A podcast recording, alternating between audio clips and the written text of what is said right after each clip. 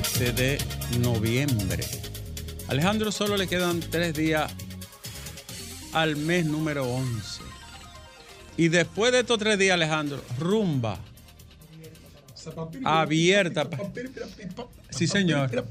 Ya, ya, ya no hay ni noticia. Lo que hay es guacherna. Vinieron a amenazarlo. Cuerembé me amenazaron, sí. En cabina. Pero yo por amor aguanto todo. Yo, por amor, yo resisto todo. Decían los que encaminaban hacia Auschwitz, amor vinci omnia. El amor lo vence todo. ¿Eh? Eso decían los que iban rumbo a la cámara de gas. El amor lo vence todo. Bueno. Pero nadie, nadie salió vivo de, de lo que entraban. ¿no? O por la vía dolorosa. O, o- o por la vía, ¿verdad? Del martirio. Sí. Señores, lunes empezando la semana agradeciéndole como siempre a ustedes la directa compañía que nos dispensan el seguimiento, la teleaudiencia, la radioaudiencia de este sol de la tarde de RCC Media. Lea, saludo para ti. Eh, saludo para el equipo. fe de Se ven todos muy alegres. Eh, ¿Y de- Aplauden, y- y de- aplauden. ¿Y de qué están aplaudiendo la ley? Ah, no, Ah, no, una y no es cumpleaños, ¿no? Yo no sé, yo A una fe aplaudir. de rata porque Eh, le, le ha creado un problema serio a Lea. eh, Atención a eh, todos los pretendientes, no es verdad eso. No se retiren que todavía Eh, estamos en el eh, mercado. mira, no te meten en eso. Yo, sé- Yo no vi sé- cómo la a amenazar yo, aquí en el aire. yo sé de lo que estoy hablando. Ah. Ah, Ah, y, bueno, y pues mis fuentes no son como otras. Dije que no. pues, pues retiro lo dicho. No, para que tú lo sepas. Yo me puedo equivocar en cualquier cosa, menos en el plano de los sentimientos. Te confirma entonces. Oh, O sea que ella ya no tiene mi estatus de bu- buque- en búsqueda. no. Y a ti te estoy trabajando lo tuyo. Eh, Lea, no bien empieza el año cuando ya la tenemos bajo custodia. Sin ese. Bajo custodia amorosa. Es así. Señores, veamos las informaciones de este día. Y es que ha sido convocado el Consejo Nacional de la Magistratura para la elección de cinco sillas que deberán de recibir a cinco magistrados de nuestro Tribunal Constitucional que estarán en el lugar de cinco salientes. Y yo voy a decir lo siguiente, el pueblo llano, la gente que está en el día a día, no le hace mucho caso a estas cosas. Pero le voy a decir una cosa al nuevo monarca, porque aquí los presidentes son monarcas. Presidente, no permita que el Tribunal Constitucional se componga ahora con estas cinco piezas importantísimas que faltan. No permita que quede compuesto ni por una ala política, ni por una pequeña comunidad de gente no pensante. Aquí hay muy, muy buen material, de diferentes esferas y aristas. Aquí hay gente muy buena y preparada en este país, que ha estudiado aquí y que ha estudiado fuera del país. No haga como se hizo alguna vez en otros tiempos, que se repartía eso atendiendo a, a familiaridad, a favores y a simpatías. No importa de qué origen venga. Ya lo dijo eh, el gran Aristóteles. La verdad es independiente de quien la diga y de su origen. No importa. Si son personas con perfiles, no importa que sean desafetos a usted, a su gobierno, a su partido, a sus tendencias. Hay que escoger gente buena y gente idónea, con capacidad, con honestidad, con integridad y que tengan muy en cuenta el interés y el objetivo nacional. Tenemos que dejar de repetir esa pantomima de colocar personas, algunos de ellos sin condiciones, que todavía se encuentran ocupando sillas en altas cortes del país. Sin condiciones, sin la mínima. Gente que no ha escrito dos párrafos, dos párrafos en su vida. Coño, es una vergüenza. No puede repetirse eso. Ahí hay muchos perfiles buenos, de personas muy preparadas, con independencia de criterio, con libertad de conciencia, para representar dignamente a un magistrado del Tribunal Constitucional. Este es un momento muy importante, aunque no tenga la relevancia comunicacional y el enfoque público que tienen otros temas. Este es un momento muy importante. Yo, por ejemplo, vi hoy, para, le voy a citar un caso, ¿no? Tú sabes lo que dijo una magistrada, Alejandro. Y puedes citar tres incluso. Alejandro, ¿tú sabes lo que dijo una magistrada hoy? Wow. No, no, no, no. ¿Tú sabes lo que dijo una magistrada hoy? un trago de cloro antes de, ¿Será de Santiago? Eh, Sí, Al caso Santiago. sobre las tres causales, ¿verdad? sí. La Oye, apologista del incesto. Hubo una opinión, yo ni siquiera voy a decir el nombre, Alejandro, que ella conoció un caso de un incesto y que no fue necesario interrumpirlo porque al final después ellos vivieron felices. Que el papá fue que violó a la hija y tuvo un bebé eh, para defender el tema de la vida, según ella, y por las tres ¿Tú causales. sabes lo que llegar a ese punto, Una Alejandro? apología del incesto. Llegar a ese extremo. Normaliza el incesto. Entonces, el hijo es su hermano. ¿Cómo, cómo Es su cosa? hermano. el hijo es su hermano. Es su hermano, Sí, es su hijo es su hermano, sí. Es El nieto y el hijo el del nieto papá. y es hijo del papá. Y, su- viven felices y según son esa felices. bárbara. Y vive feliz. Y sacó y él hasta para reírse. Para Ahora, tener al ahora. Ricardo, yo te pregunto. Ahora yo le digo a ustedes. Yo te quiero preguntar, Ricardo, ¿Hasta ¿cuáles son los parámetros que tiene esa fatal? Y no me importa, no retiro el término, esa fatal, para ella saber que emocionalmente esa familia no está afectadísima. Y todo eso es para complacer a un sesgo de un vicio, de una falacia, de una creencia de que no, que no, que no. Que no. Tú sabes lo que tú decir eso, ¿eh? Estás normalizando Yo, a mí- una práctica aberrante, además. Pero una vaina que superó la familia humana hace más de, de 20 mil, 30 mil años, la familia humana. El incesto, Alejandro. Oh, Es un tabú universal. Déjame hacer uno de los grandes tabúes universales, el incesto. ¿Tú sabes por qué, Alejandro, el incesto tuvo un, te- un- un fin biológico y tuvo, debió determinarse? Porque los grupos humanos se dieron cuenta que las copias de ADN salían defectuosas cuando se quedaban endogámicamente en el mismo grupo. Y entonces, ¿qué se dieron cuenta? Que cuando habían grupos invasores, otros intercambiaban, se enriquecían las copias y salían distintas. Uno de los grandes estudiosos de este fenómeno, Alejandro, es el gran Claude Lévi-Strauss, padre del estructuralismo, postestructuralismo antropológico y una de las mentes más brillantes del siglo XX. Sucesor de Malinowski, de Morgan, de Radcliffe y de, y de Morgan, entre otros. Porque hay que estudiar las cosas. Si usted se va a referir a algo, usted tiene que estudiarlo desde los diferentes puntos de vista y no despacharse con algo que, que, que colide, choca con la dignidad humana. Entonces, aparte de eso, Alejandro, la familia, la familia monogámica, que el cristianismo jugó un papel determinante ahí, el cristianismo, ese cristianismo jugó un papel determinante, Alejandro, pero mucho tiempo antes del cristianismo. En la Baja República Romana ya sabían, porque algunas, algunas agrupaciones humanas toleraban, no lo consideraban legal, pero toleraban el incesto. Y se dieron cuenta de los daños que se provocaban colaterales en la segunda, tercera y hasta cuarta gener- generación en consanguinidad. Los egipcios vivieron mucho eso. Por ejemplo, ¿verdad? Los Austrias. Entonces, un tema como este, si usted lo va a enfocar, usted tiene que buscar fundamento. ¿eh?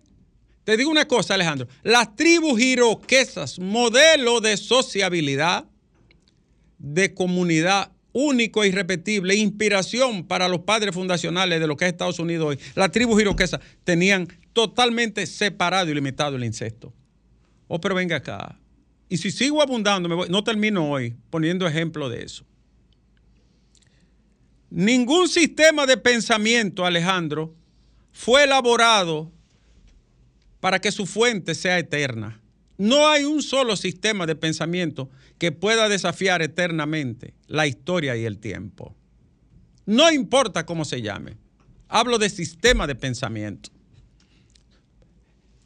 El único sistema de pensamiento que permanece estático, ¿tú sabes cuál es, Alejandro? El devenir, el cambio. Oh, pregúntale a Heráclito frente a Parménides. El pulso, el río que fluye y que nadie más vuelve a bañarse en él.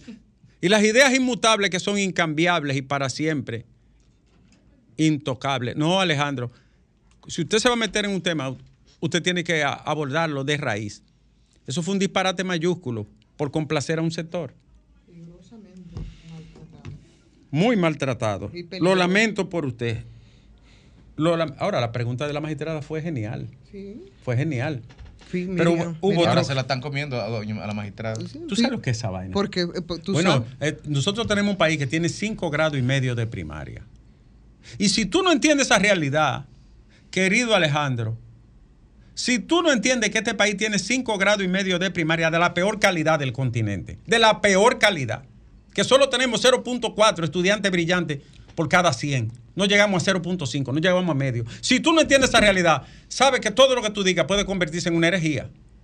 Pero además, quienes lo está diciendo no es parte de esas personas comunes que conforman. Pero lo dicen para ellos. Lo dicen para ellos. Ah. Pero, pero, pero también eh, tiene muchas limitaciones porque yo quiero pensar que es por ignorancia.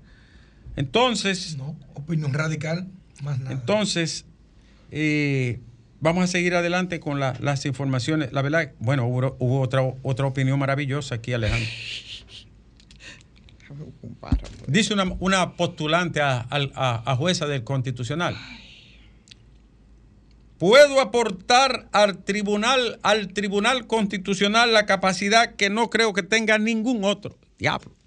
Humildemente ella dijo eso. Al, principio de la oración lo dijo. ¿Qué leona? Abriendo, ¿eh? ¿Tú sabes cómo se llama, Alejandro, eso?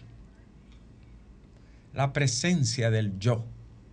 Mm, el, ego. Cuando el ego aflora alante, Alejandro, átalo. Átalo. No puede ser. No puede ser. Y eso es una manifestación de sinceridad de la personalidad. Bueno, pero hay otra, Alejandro. Oye, esta. Esta es buena, Alejandro. Si hay un desalojo y hay niños, hay que parar el desalojo. Hoy sí, y si lo que, y si los actuantes tienen niños y son pobres también. Entonces, fíjate que, fíjate qué controversia. De ahora en adelante todos los desalojos van a tener niños entonces. ¿Tú entendiste? Hoy si, por ejemplo, Juan Pérez, que es pobre, va a desalojar a, Miguel Pérez, Pérez, que es pobre, y los dos tienen niños. ¿Y entonces, Alejandro? El niño el que está adentro vale más. Entonces hay un niño que vale más que otro. No estoy hablando del derecho de propiedad, estoy hablando del filtro lógico, del cariz argumental de, un, de una proposición jurídica totalmente inconcebible, porque había que aplicarlo a, otros derechos.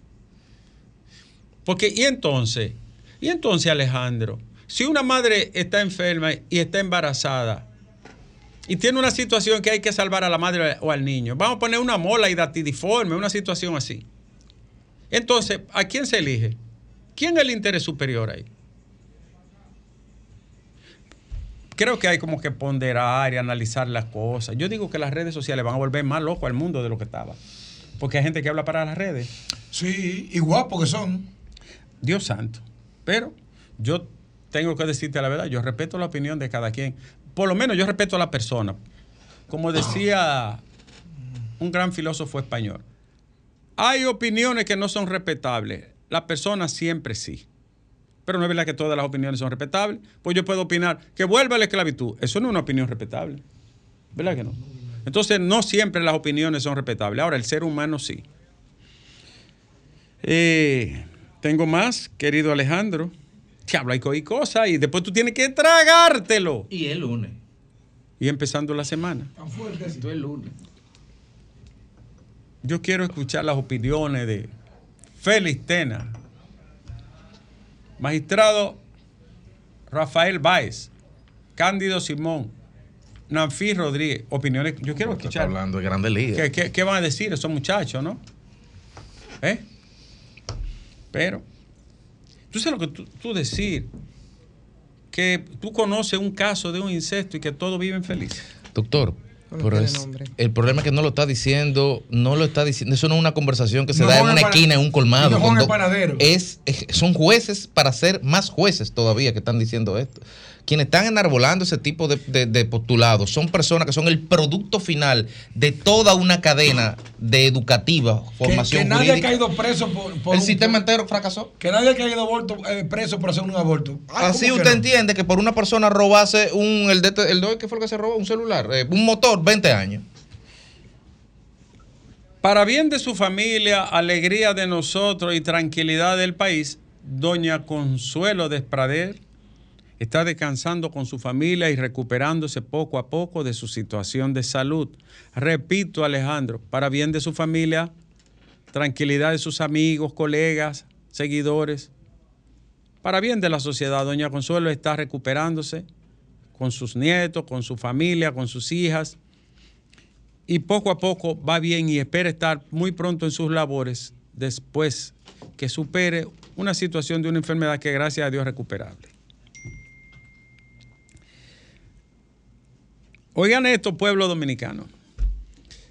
Tony Adame, Tony Adame, oigan esto, condenado a dos años en la Suprema Corte de Justicia que ratificó su sanción está aspirando para volver a la, a la alcaldía a- en la, para las elecciones del 2024. Este alcalde de La Romana.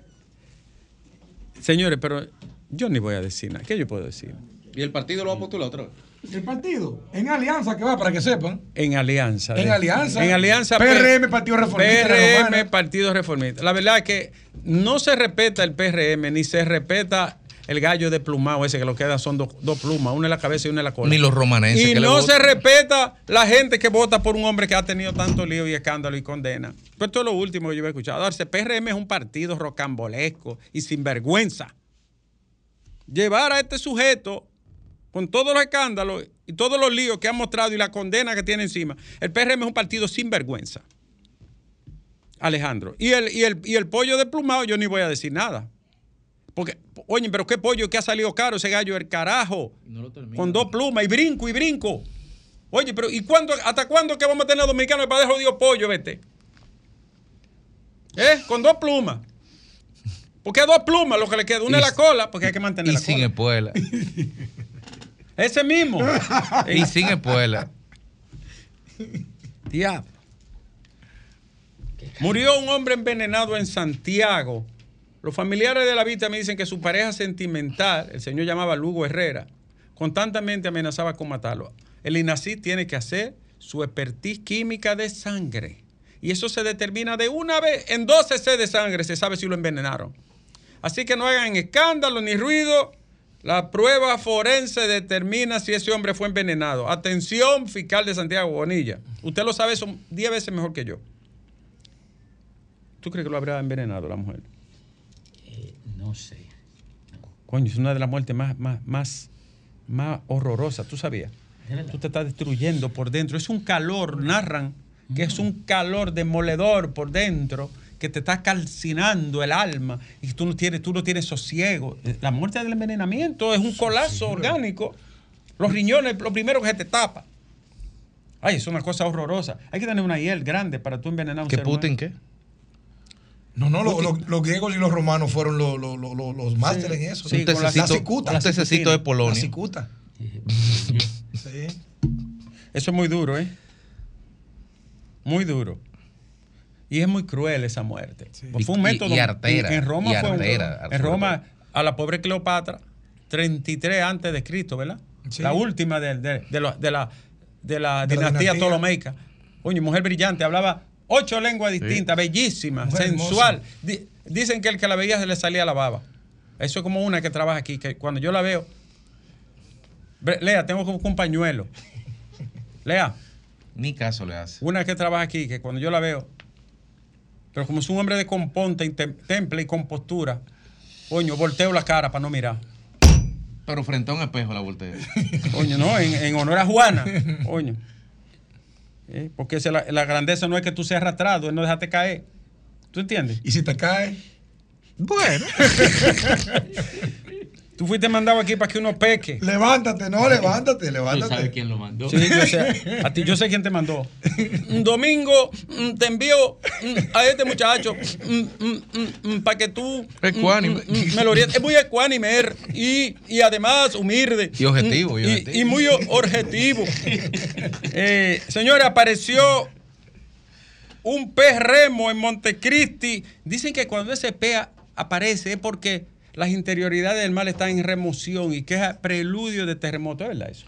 Eso dicen. ¿Es leyenda, me mito o tiene Bueno, fundamento? los japoneses. Son los sí. japoneses. Los japoneses. Si los japoneses lo dicen, hay que ponerle atención. Ellos, dijeron, ellos que iban a dar la guerra y la perdieron. No le haga tanto No, pues caso. eso es diferente. Eso es un No tema de lo mismo. fuerza. Mira, eh, lo que pasa es que los, No, ya, son distintos. lo- los, los animales tienen forma de comunicación. Eso sí es verdad. Con- Sensorial, ¿verdad? Sí, con, con, con la tierra, con el ecosistema, que no lo percibimos los, los humanos. Coño, este michero ha llegado lejos. Incluso antes de, antes de, de erupciones se ven bandadas de árboles Lo que volando. pasa que Eso se llama etología animal, es la ciencia de la conducta animal, eh, del comportamiento. Sí. sabe que esa línea limítrofe, una vez hubo un terremoto. Por ahí se- hay se una llevó- falla. Se llevó por completo un pueblo. por ahí hay una falla, hay una falla. Sí. Yo te invito a que tú vayas allá Señores, este fin de semana. 1.600 niños sufrieron pérdida de utilería escolar en el Gran Santo. 1.600 familias, señores. Eso significa que todas esas casitas se inundaron. Y poca mala leche. Poca me la encuentro. Atención, Inavie, que a esos niños no les falte nada. Ahí hay recursos de más. 1.600 familias sufrieron pérdida en utilería escolar. Niños que no han podido ir a la escuela, se le fueron los zapatitos, la mochila, qué pena, ¿no? Jochi Gómez dice que el Intran solo le pagó un 20% del contrato y está dispuesto a devolverlo. Bien por él. Alejandro, ¿qué yo te digo? Yo estoy esperando a ver qué es lo que te voy a decir. Eh, coño. Co- Concho, déjame callar. Piénselo, doctor, piénselo. Eh, No Alejandro, no voy a decir atención. No voy a referirme al INAVIE otra vez. Quieren poner la fruta en el desayuno, el almuerzo, pero eso es muy delicado en el INAVIE. Porque es muy delicado, ¿verdad que sí? Se necesita Porque una es que la ca- fruta manejo se de la cadena de el calor. piénselo bien, Víctor Castro. Eso no, yo no le veo factibilidad. Ahora, si, que- tú- si la cocina tuviera en la escuela con Sí. refrigerador ahí, Es que es un problema. Mire por qué. Porque es cierto que es necesario para los niños para Es que muy puedan bueno, tener sí. una variedad, ¿verdad? En la, alim- en la sí, sí, alimentación. Equilibra mucho. Y para la economía local también, donde hay, donde existen esas frutas. Ahora, ¿qué es lo que sucede? Que para el proveedor eso le indica tener un cuarto frío. Ay, sí. Y eso cuesta todos los cuartos del mundo más uno. Ay, no. ¿Y y- ¿Sabe qué pasa? Imagínate uno de Junumucú, Sí. eh, de la Cuava, de Arroyo Toro. ¿A dónde va a tener un cuarto frío? Sí, entonces ya eso tiene. que- Eso se puede hacer, pero de manera focalizada en función de las prestaciones de cada localidad. Por ejemplo, los jesuitas en Dajabón tienen capacidad de suplir Ah, todo pero en tú estás región. hablando de los jesuitas. No, no, pero lo tienen. Pero y en, otra- una- es y una en Monteplata también. Ahora, eso no se puede desplegar como una medida generalizada a troche y moche, sí, porque sí, sin una evaluación previa. Alejandro, el cambio climático reduce el rendimiento agropecuario. Lo midió la FAO, no nosotros. La FAO, ¿eh? Atención a eso. Eh, ¿Qué más tengo, Alejandro? Bueno, Leonel estuvo en Santo Domingo Este y dijo que encontró mucha pobreza. Mucha pobreza. Yo también he visto pobreza, señor pre- expresidente. Y por último, Alejandro, eh, el, el diputado del PLD, ¿cómo se llama él? Edwin, Edwin Mejía. Mejía, dice que él escuchó rumores de un fraude de- en combustible de la policía. Si usted escuchó rumores y eso es real, yo estoy de acuerdo con usted, que se investigue hasta el último momento. Eh, ojalá se investiguen más cosas. Por ejemplo, una auditoría que se hizo ahí no se ha publicado. Pero yo quisiera que esa denuncia que hizo el diputado, yo la suscribo, diputado, estoy de acuerdo con usted, que se investigue ya. Y ojalá se investiguen otras cosas. Hubo un dato ahí, doctor. Que salió de, de una investigación que se hicieron a dos, a 500 y pico de coroneles que le pusieron el polígrafo de cómo habían adquirido sus riquezas y solo 215, 213 Pasaron. pasaron. Alejandro, yo te voy a decir una cosa, no se lo voy a decir a Grimer. El 98% de los altos oficiales de la Fuerza Armada y de la Policía Nacional no tienen cómo justificar lo que poseen.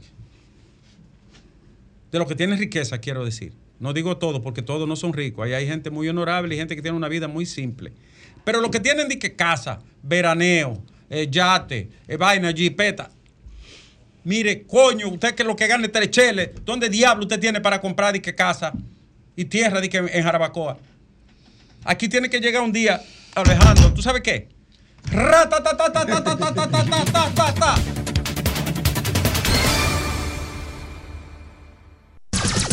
Son 106.5.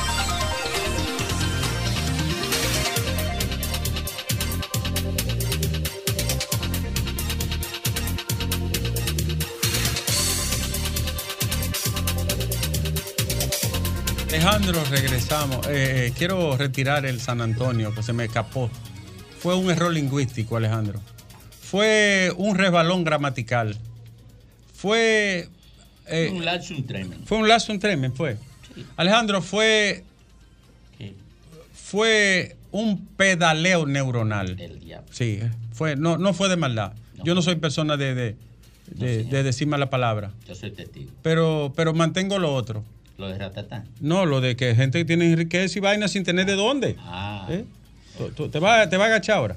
No. Vamos a hablar con la gente. Tiempo del pueblo. Buenas tardes. 40 mil. Buenas tardes. Buenas, ta- buenas tardes. ¿Cómo están, equipo? Bien, señor. ¿Cómo está usted? ¿Qué pasó? Adelante. Adelante. Yo le llamo de aquí desde la provincia Independencia. Provincia Independencia. Dígame cómo está todo por ahí, señor. Bueno, por aquí todo está bien, gracias al Señor. Todo marcha bien, gracias Sí. a Dios. Sí, mi motivo de mi llamada es para felicitar al gobierno porque en esta zona están haciendo un buen trabajo. Ahora mismo están trabajando con la subestación, la cual no, no teníamos, y estamos también trabajando cuanto al Río Blanco. ¿Qué se está haciendo en el Río Blanco? Bueno, se está canalizando el agua porque a pesar de las lluvias del, del pasado, de la pasada semana, eh, tuvo un pequeño defecto el canal, se rompió y así, entonces estábamos pasando por una situación muy difícil contra el agua, pero ahora mismo está todo marchando bien, están trabajando y así están eh, eh, con camión interna, eh, abasteciéndose a, a los pueblos. ¿Está bien? Muchas gracias por llamarnos desde Independencia. Sí, ok, gracias. A usted la gracia. Buenas tardes. Buenas tardes. Adelante. Tornieve y Manzanillo está en la palestra pública. Apareció un pez remo que es sinónimo de tsunami, movimientos telúricos. Hay que estar pendiente. Eh, Manzanillo está en la palestra. ¿Usted se refiere a- al, al tema de la aparición del pez? De la aparición del pez remo. ¿Eso es real? ¿Que el pez remo, ustedes tienen alguna experiencia con eso? No necesariamente lo que se ha escuchado es que siempre sale a cazar y cuando siente es un pez de, de mucha profundidad. Sí, es de Cuando profundidad, siente- sí. Cuando siente que hay movimiento telúrico, pierde el, rim- el, el rumbo. Una pregunta, mi querido. ¿Lo agarraron vivo? Eh, estaba muy ya muy mareado, parece que tenía hambre, no saben pescar en la, en la, en la, en, en la parte limpia. Ah, es de- son de profundidad. Fíjate que las formas son aplanadas de la profundidad, Domingo. Las corrientes lo aplanan, lo ponen como una tabla. Sí, gracias, señor. Bu- eh, buenas tardes. Este es el sol del país. Buenas tardes, doctor, al equipo. Doctor, habla Osiris Beltré del municipio Puñal.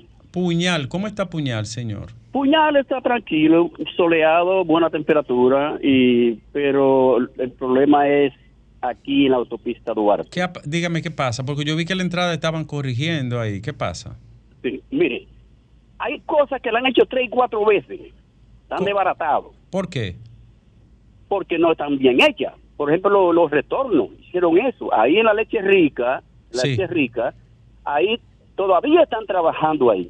Y no, es la- Otra- no- es la empresa de Mícalo Bermúdez que tiene tanta experiencia en eso, ¿no? Bueno, pero el no constructor parece. Ah, pero la entrada de Santiago es la entrada más bella del país, sin. Ay, Santiago, qué belleza esas banderas, esas matas. Esa madera, seis- seis esa bandera son lindísimas y la mata Ay, y la la jardinería pres- Aquí no hay la una ciudad en el. Caribe que tenga una entrada como Santiago, esa es la realidad. Oiga, ahora, Sí. la, la cuestión Es más, Santiago es la capital de la República. Ya la nombramos. Y las águilas, conch. ¿Qué es lo que va a decir Eh, ya está bien, siga, termine la idea. Doctor, sí, oiga. Eso es lo que vaya a hablar. El límite de, el límite de velocidad de la entrada del puerto hasta el home es 40 kilómetros por hora. Ni una bicicleta corre tan. ¿Por qué? No sé. La, No pus- sé, yo la creía que pusieron así. estaban- eh, sí, da- a 40. Y entonces cuando uno sale al aeropuerto, que usted paga el... Pero son el- tres el- carriles porque ampliaron tres- uno. así mismito. Pero oiga esto, son tres carriles, pero los vehículos de doble cola, los, los, los, este, camiones de volteo, Sí. las guaguas, todos están parados en el primer carril. Ah, eso hay que regularlo, eso hay que regularlo. exactamente. Entonces, hay una, una serie de miles de motoristas en vía contraria de ambos lados. Ah, no, es una, es una, una plaga en el país entero. En el país entero sí, pero aquí no era así antes. Antes Ya. tenían ellos- Y ahora ellos cogen uno de los carriles, ¿verdad? Sí, exactamente. Qué y muchas veces va al carril izquierdo, al carril izquierdo van los motoristas. Y lo que deben de irse los vehículos Entonces pesados, dígale a la DGC que sirva para algo. Y la van a inaugurar el, día, el sábado, el día sábado de, de este mes que viene, diciembre. La van a inaugurar. Gracias a Sí, usted. la van a inaugurar. Pero sin paso de peatones. Sin paso de peatones. Sí, que estamos todo el mundo por aquí muy, muy co- in- inconforme con eso. Porque han han muerto ya más de 16 personas, doctor. Sí, Después por el, por el tema de que no hay los pasos peatonales. Es, exactamente. Muchas gracias, doctor. Gracias a usted por llamarnos desde Puñal. Buenas tardes desde el sol de la tarde. Buenas tardes. Buenas tardes, doctor Nieves. Adelante, señor.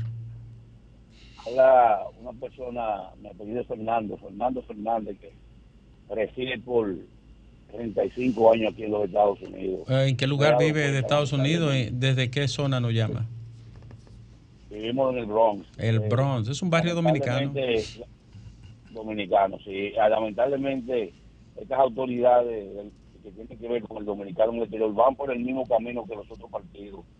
Esos partidos no sirven ninguno, eh, pero no son los partidos del sistema.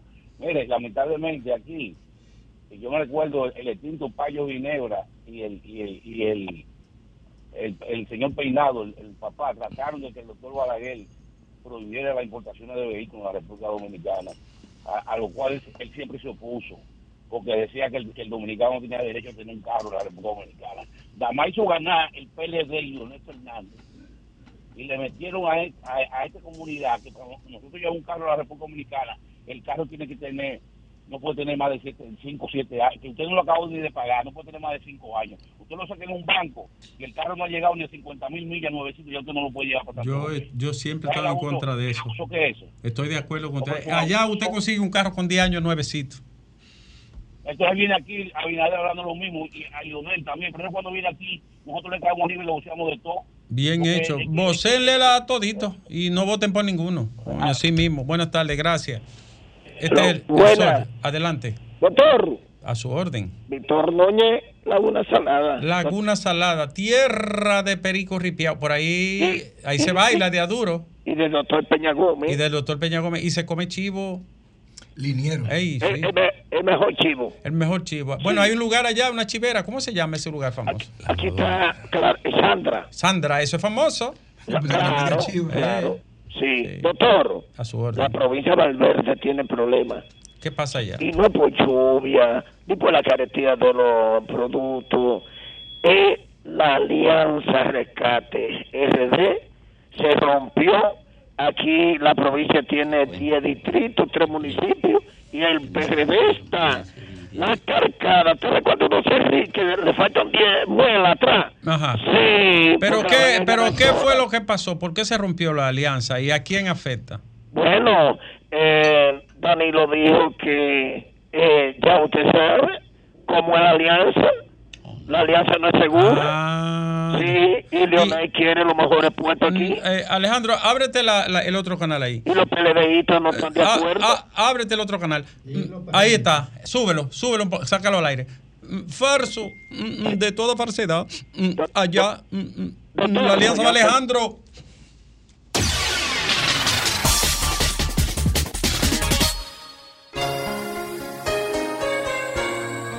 Disfrutas la Navidad más interactiva.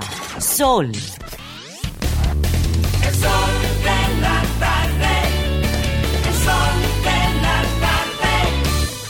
Las principales figuras de la televisión de Santiago encendieron la radio y tomaron el control.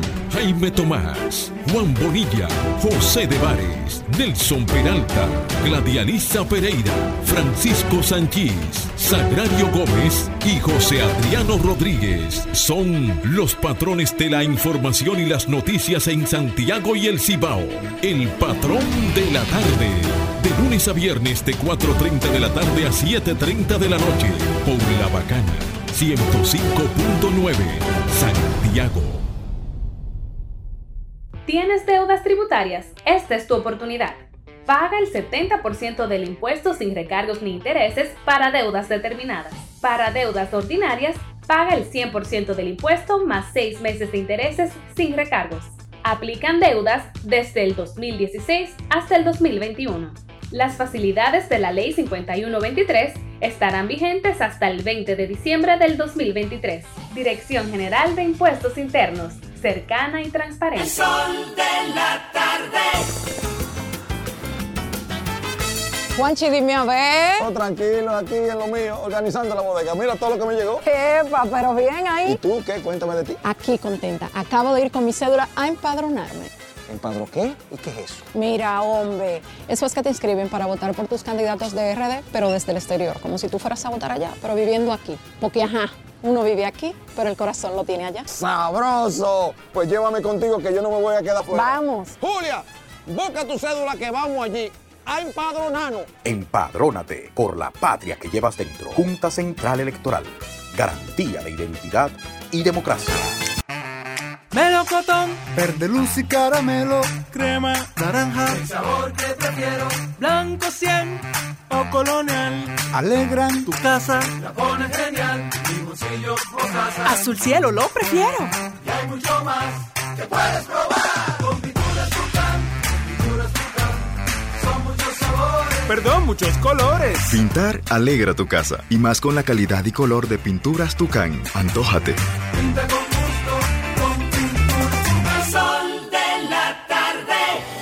Transpórtate a Tulum con TAN, el restaurante más nuevo del chef Richard Sandoval en Nueva York. El concepto celebra los sabores de la península de Yucatán en México con tacos hipermodernos, ceviches y clásicos elevados. Sumérgete en el Speed Easy de TAN, recientemente inaugurado. Loom, donde te esperan cócteles culinarios y cientos de mezcales y tequilas, ubicado en el East 49 y Tercera. Para hacer una reserva, 917 388 22 48 o visita timenewyork.com.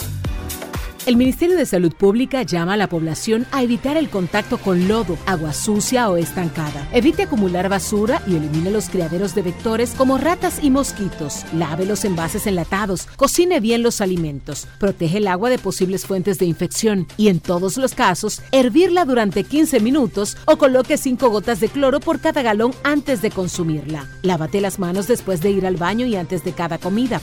Acude al médico en caso de presentar algún síntoma como tos, dolor corporal, irritación ocular, vómitos o diarrea. Cuida tu salud y la de tu familia. Ministerio de Salud Pública. Nuestros servicios más cerca de ti. El sol de la tarde. Disfruta una lluvia de premios y date vida con Club de Vida en este 25 aniversario de AFP Popular. Tú puedes ganar uno de los 10 iPhone 14 Pro, 10 barbecues y 10 televisores de 50 pulgadas que se sortearán del 16 de octubre al 15 de diciembre 2023. Para participar, descarga la app de AFP Popular, vincula tu cuenta con el Club de Vida y ya está. Club de Vida, un mundo de ventajas en tus manos. El pitcher se prepara, lanza la bola, batazo largo que se va, se va y se fue la bola. Conecta un honrón renovando tu marbete a tiempo. Desde el 17 de octubre acude a las entidades autorizadas o visita nuestra página web www.dgii.gov.do o descarga la aplicación para Android o iOS. Recuerda que nada te detenga, renueva a tiempo. ¿Quieres escuchar a Sol desde tu móvil? Descarga ahora la nueva app de Sol. Búscala en tu Google Play o App Store. Sol 106.5. También en tu dispositivo móvil. Somos la más interactiva.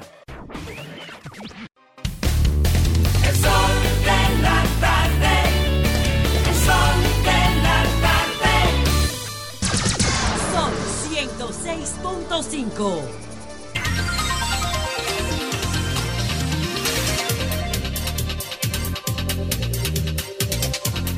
Retornamos, retornamos al sol del país a las 3.27 minutos.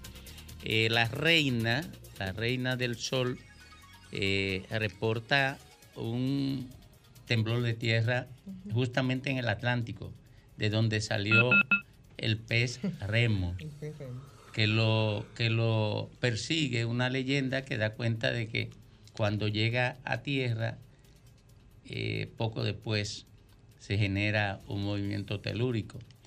Ricardo y yo especulábamos aquí, bueno, no, especulábamos, no, ya esto ha sido objeto de estudio y conclusiones científicas. Los animales tienen capacidad para detectar mediante sonidos que no percibimos los humanos, eh, detectar Cambios, cambios climáticos, atmosféricos y, y, y tectónicos. Y tectónicos. Y tectónicos. Sí, las bandadas, por ejemplo, la- las parvadas de, de aves, cuando hay situaciones, son señales de que algo anda mal Salen en el ambiente. De hecho, de hecho mirar. el cine es quizá el que más lo recoge eh, de manera directa cuando hay un ambiente enrarecido.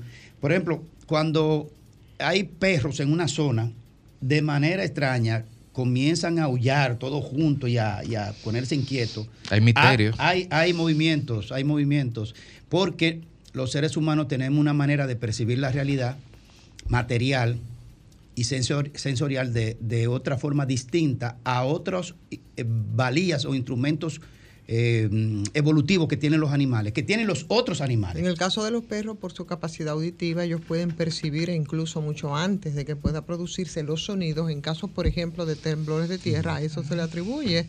O sea que no es un asunto tampoco místico. ¿eh? No, no, no, no, no. No, Eh, son, son, Exacto. son- son niveles sensoriales. Los peces también tienen De esa. todas maneras, ya después de este temblor 4.0, lo que se está diciendo que eso fue el peje. El peje está anunciando. El El peje, que está el anunciando, peje, ¿Cómo se llama? evidentemente. Bote, ¿cómo? Remo, Remo, Remo. Estamos El- cerca ahí. el De. Rómulo y Remo. Rómulo y Remo. Sí, así es. Bueno, ¿y qué tenemos aquí en, en términos políticos? Eh?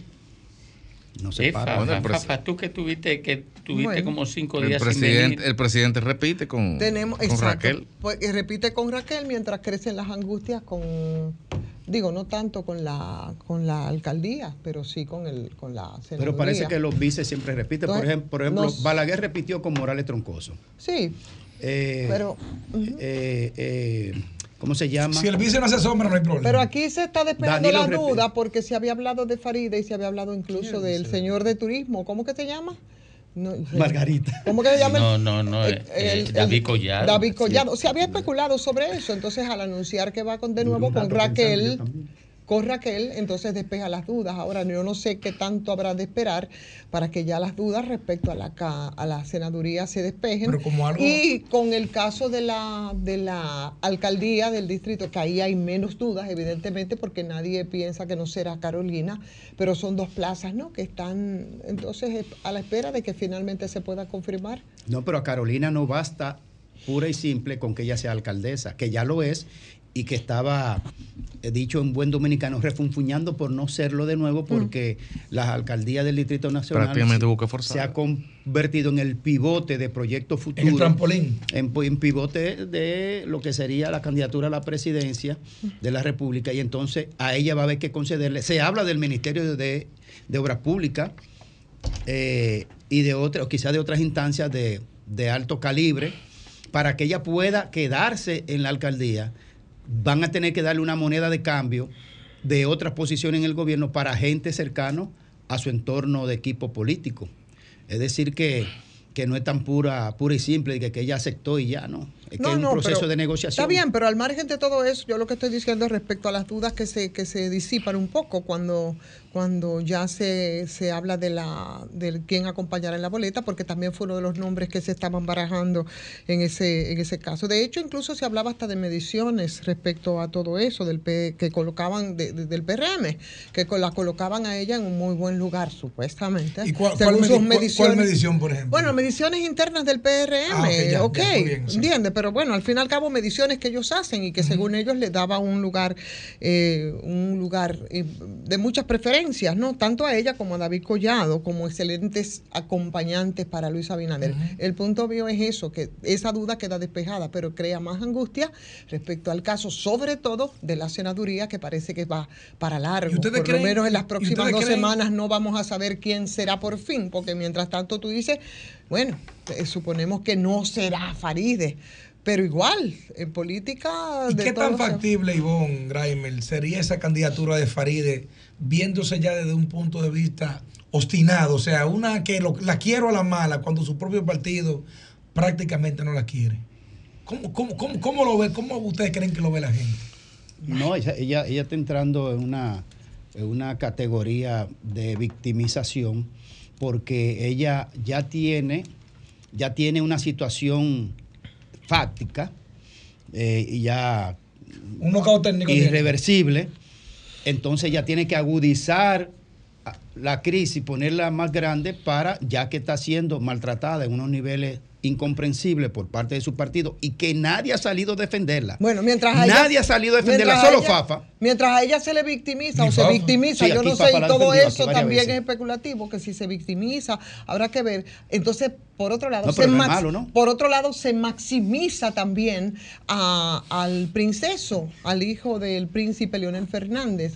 Yo bromeando, el princeso, estoy Por hablando suerte. de Omar Fernández, Omar Fernández, que tampoco yo no veo cuál tampoco son los grandes, la gran trascendencia de los grandes méritos para pasar por su juventud, por su falta de experiencia, por las condiciones que más que ser el hijo de Lionel, aunque no estoy diciendo que sea una persona que no tenga algún nivel de condiciones, pero no como para tener tantas preferencias para ocupar una plaza tan importante como es la senaduría del distrito, ¿no? O sea que en esa misma medida, tú sabes, se va dando también esa maximización eh, respecto al, al princeso Pero, ah, Fernández. hab- hablar de maximización o hablar, perdón, Fafa, hablar de maximización o hablar de, de victimización son, son apreciaciones subjetivas e Son individuales. apreciaciones subjetivas, Eh, ¿verdad? Claro. Lo objetivo son los números que dan la encuesta. Claro. Y, y- y a eso es que tendríamos que referirnos para saber más si, si Omar es o si Faride no es, qué marcan las encuestas. Y Pero- en función de qué marcan las encuestas, por las razones que sea que marcan las encuestas, qué van a tomar los partidos como decisión. pero, pero, pero, políticamente, Fafa, políticamente, eso indiscutiblemente que tiene un impacto en la conciencia de la gente, porque eso, eso, eso es así, ¿no? Al margen de la subjetividad que eso pueda tener. Se juega mucho con eso. Sí, porque el análisis, el, yo el creo análisis que un, aguanta la hay un subjetividad. problema. La dirección del PRM tuvo una conducta indefendible, mala, con la reserva de ocho senadores. Yo estoy abogando porque no haya capacidad para hacer reserva, para que se imponga el ejercicio de la práctica democrática de que en cada comunidad los candidatos no sean los objetos del negocio, sino la expresión de la competencia. Y eso es parte de la debilidad que tenemos. Con esta muchacha, joven, mujer, inteligente, activa, que no era beneficiaria ni siquiera de los privilegios de, la, de su representación, la dirección cometió un error con reservársela, porque el mensaje que dio fue, no queremos a esa candidata. La reserva es una muestra de que es un espacio para nosotros negociar, no para que se defina. Y en ese sentido, yo creo que ahí está expresada una debilidad del ejercicio democrático. La autoridad y los que mandan no pueden ser objeto como esta vez lo han sido del monopolio de decidir cuando debían organizar que sea la base. ¿Tú te imaginas la gente que está dependiendo de que los pongan y los nombren? Esto es un relajo. Mientras tanto- Ahora, Faride, ha reaccionado tarde. Desde que dijeron reserva, yo a veces tiraba a la calle y a veces macaneaba. No, que ella daba por un hecho que la reserva era para ella. Guillermo Moreno dijo que él no le puso una pistola en la cabeza a nadie. Literalmente en su cuenta de Twitter, que las negociaciones que se han hecho es por eh, a voluntad de las partes entre ambos partidos políticos y que él o su partido no le han puesto una pistola en la ves, cabeza a nadie. tú ves, eso es una expresión de arrogancia.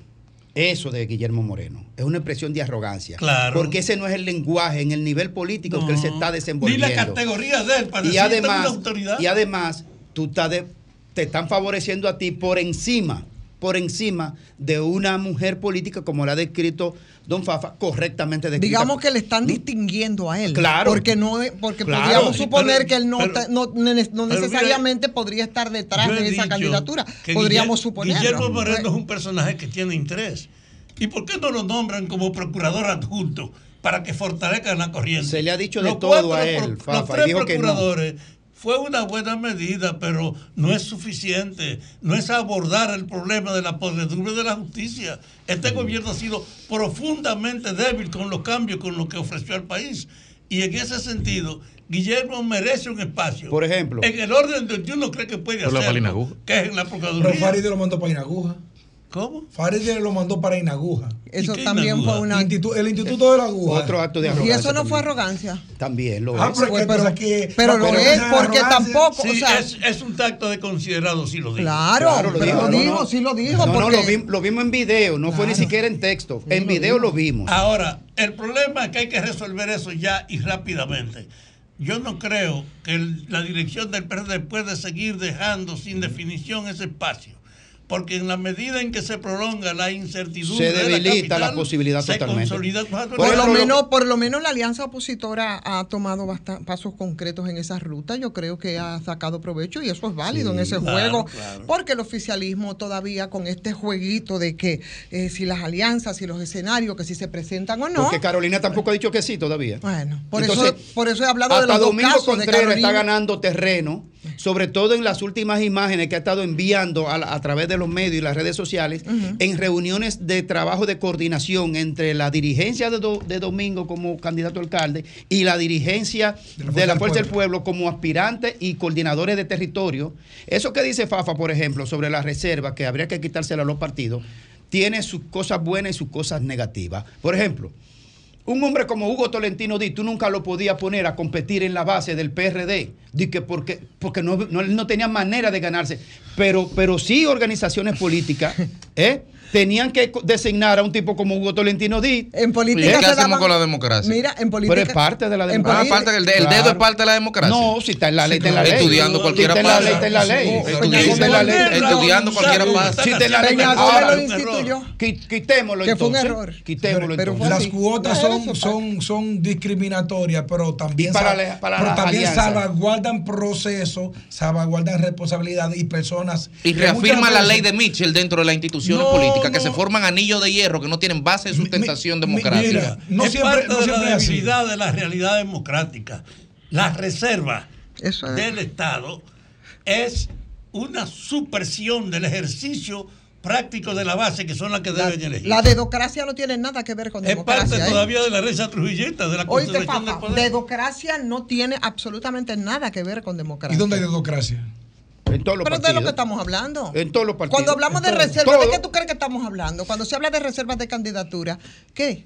¿De qué estamos hablando? Es, es más, aquí no se forma un partido. favor. Sí, es que una, es que una reserva no es una. Y de antes de formarse, ya el dedo está- ya el dedo Va- está va- metido. Vamos a ver, miren, miren lo que pasa. Una reserva no es una dedocracia. Les voy a decir el por qué. Por ejemplo, miren. Hay plazas que por su condición, ¿verdad? Por su nivel de importancia que revisten un partido político, el tú llevar esa plaza a bailotearse con todos los candidatos muchas veces es, es más el dolor que causa al partido que el beneficio que le causa. ¿Qué hace el partido político? Ve a la persona que ostenta el cargo, entiende que ve números, si puede ganar o si la puede mantener, Y la o si no, o si no busca otra- política- Espérate, espérate. políticamente o si no busca otra figura que le pueda preservar la plaza, que pueda preservar la armonía partidaria. Recuerden que los partidos políticos ¿Y son llama, organizaciones manito? políticas. No, No, la democracia es la siguiente, cuando tú traes una gente de la nada de repente. Ahora, una persona que ostente el cargo y le hacen una reserva porque tiene los Digamos que un para- extrapartido, porque Mira, que no es lo mismo que Lo una que pasa es que podría, democracia no podría verse así, pero no, no es del todo. Es una porque prostitución improvisar de la sí. Trae una gente que no tiene nada que ver con el asunto y ponerla porque es un familiar, un amigo, un vecino y lo pone de, de dedo. Eso podría, podría ser así. Ahora, una gente con mérito que se ha ganado y el partido lo presenta. Por ejemplo. ¿cómo tú calificas lo que se pretende si es que finalmente se concretizaría, se concretiza? eh, ¿Qué lectura tú le das entonces a lo que está pasando en el PRM con Guillermo Moreno, que viene de fuera, que es, es extrapartido, para ocupar entonces ese lugar en la boleta? Mira, ¿tú sabes qué cuesta una candidatura a senador? ¿Cómo se podía Sí, calificar? no, te, te voy a responder, pero eh, eh, tratando de hacer un introito con, con, con, con esta- con este pivote, como se dice. El costo de una candidatura a senador y el desgaste que tiene un candidato político no es pequeño. Por eso muchas veces los partidos tratan de preservar. Ahora, que debe ser una cuota mínima, como lo establece la ley, que no puede ser en todos lados, ahí estamos totalmente de acuerdo. En el PRM pasa algo diferente.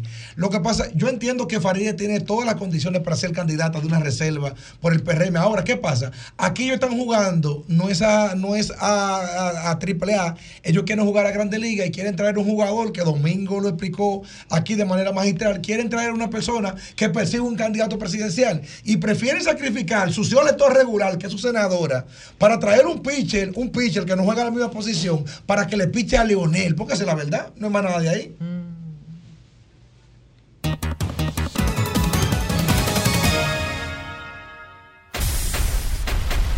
En esta Navidad, nuestro mejor regalo es para ti. Que la paz y el amor reinen en todos los hogares.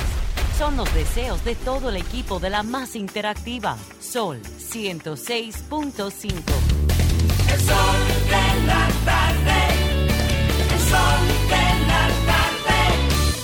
Felipe y Gaby dan fe del crecimiento de la construcción gracias a Banreservas. Lo mismo dicen Manolo, Conchita y toda la brigada por el apoyo que recibe la pelota.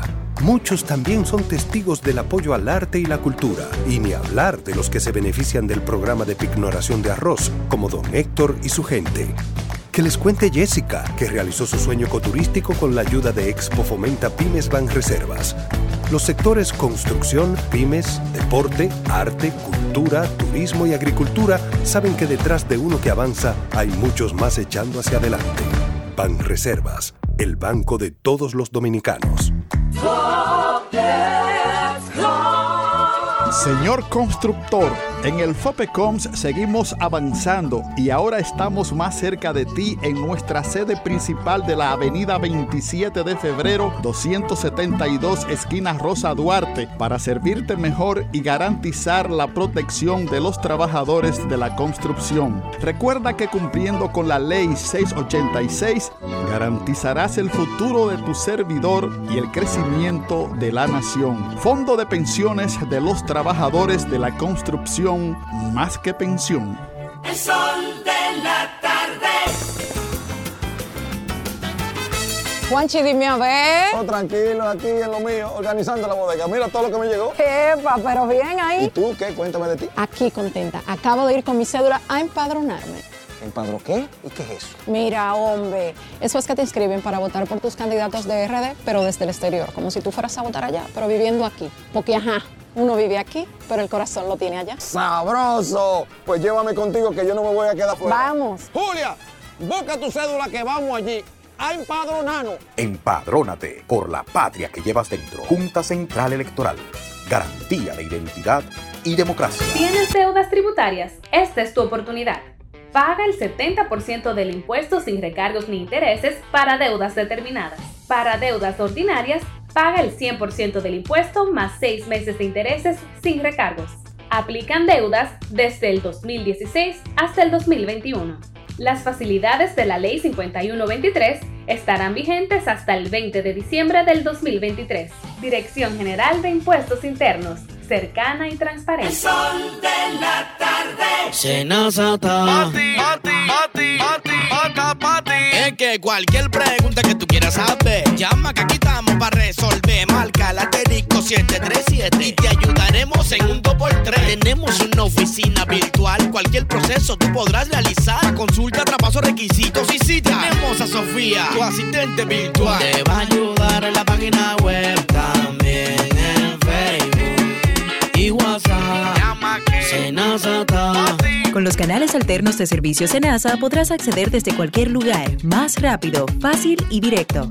Senasa, nuestro compromiso es tu El salud. Ministerio de Salud Pública llama a la población a evitar el contacto con lodo, agua sucia o estancada. Evite acumular basura y elimine los criaderos de vectores como ratas y mosquitos. Lave los envases enlatados, cocine bien los alimentos, protege el agua de posibles fuentes de infección y en todos los casos, hervirla durante 15 minutos o coloque 5 gotas de cloro por cada galón antes de consumirla. Lávate las manos después de ir al baño y antes de cada comida.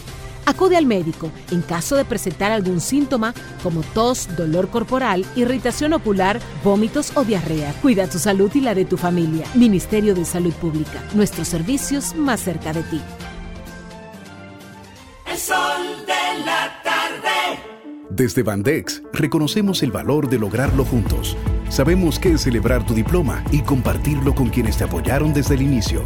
Por eso seguimos desembolsando más de 500 millones de pesos para créditos educativos, ya que juntos impulsamos el desarrollo del país. Bandex, Banco de Desarrollo y Exportaciones. En la más interactiva, palabras de Pablo Maquini en Sol.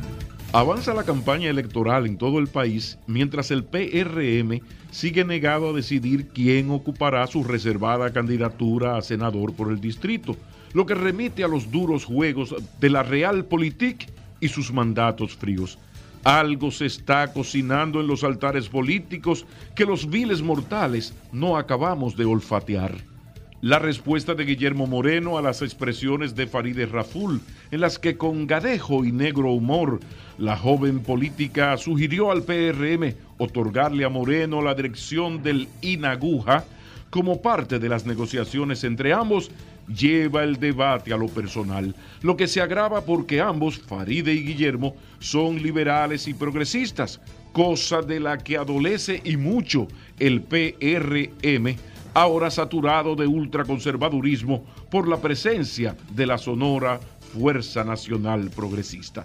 Con su indecisión, muy extrañamente, el gubernamental PRM disminuye por sí mismo sus posibilidades de ganar la plaza, mientras casi feliz el príncipe Omar, heredero del reino de los Fernández, sonríe y no es para menos. ¿Qué sabrán el PRM y la Fuerza del Pueblo que los viles mortales no sabemos? La más interactiva presentó Palabras de Pablo Maquini en Sol.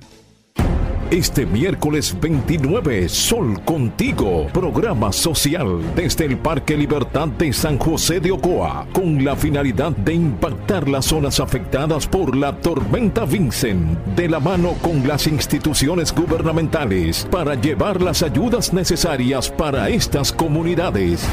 No te pierdas los detalles por el sol de la mañana, por Sol 106.5 y todas nuestras plataformas digitales en cadena con Maniel 91 FM y Maniel Digital Ocoa y Telefuturo Canal 23, una señal RCC Media.